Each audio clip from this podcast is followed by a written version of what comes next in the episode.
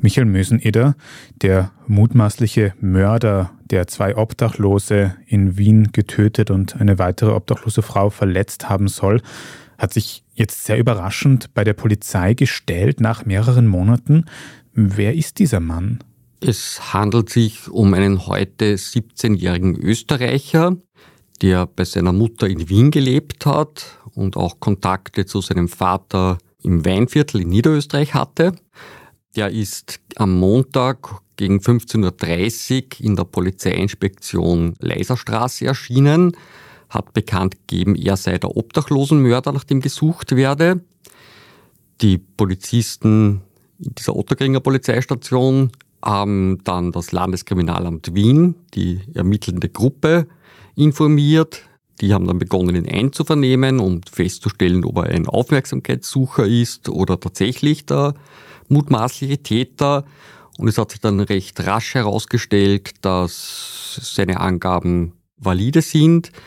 Es gab dann zwei Hausdurchsuchungen, sowohl in dem Krisenzentrum im 18. Bezirk, in dem er untergebracht war, als auch im Haus seines Vaters, wo er im Kinderzimmer die Tatwaffe, ein Stilett, ein Messer mit einer feststehenden Klinge versteckt hat, und zwar in der Couch sehr gut versteckt, laut Ermittlern.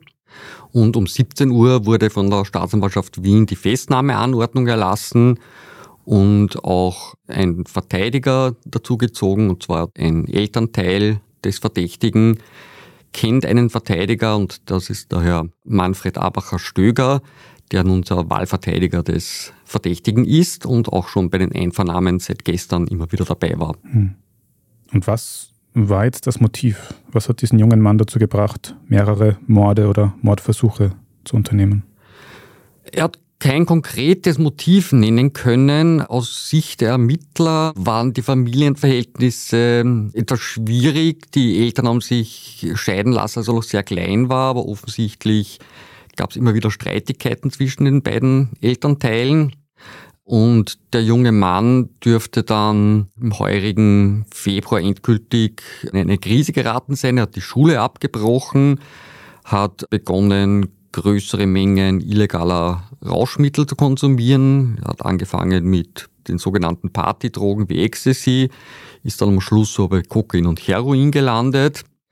Und der Polizei gegenüber hat er bei den Einvernahmen bisher nur davon gesprochen, dass er einerseits ein Ventil gesucht hat, um seine Aggression loszuwerden und andererseits Wut, Traurigkeit und Ärger verspürt hat und deswegen hat er Wehrlose attackiert. Er hat nämlich auch gesagt, dass er sich nicht explizit Obdachlose ausgesucht hat als Opfer. Für ihn waren drei Kriterien wichtig, dass die Opfer wehrlos sind, dass keine Zeugen vorhanden sind, also dass der Tatort eher abgelegen ist und drittens, dass auch keine Videoüberwachung vorhanden ist. Um das sicherzustellen, hat er teilweise Tage vorher schon mögliche Tatorte ausgekundschaftet. Nach seinen Aussagen scheint er durchs nächtliche Wien gestreift zu sein und hat nach geeigneten Tatorten und geeigneten Opfern Ausschau gehalten. Theoretisch hätte es wohl auch einen schlafenden Betrunkenen treffen können. Also diese vielen Spekulationen, dass der bis heute unbekannte Mörder einen Hass gerade auf Obdachlose gehabt hätte oder irgendwelche Motive, die haben sich soweit als nicht richtig herausgestellt.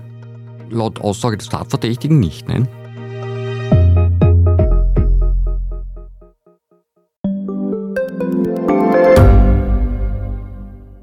Reicht mein Gehalt für ein gutes Leben? Sind Sneaker und Uhren ein gutes Investment? Wie viel kostet eine Scheidung? Das und vieles mehr sehen wir uns an in der dritten Staffel vom Standard-Podcast Lohnt sich das? Wir, das sind Melanie Reidel, Annika Dang, Alexander Amon und Michael Windisch.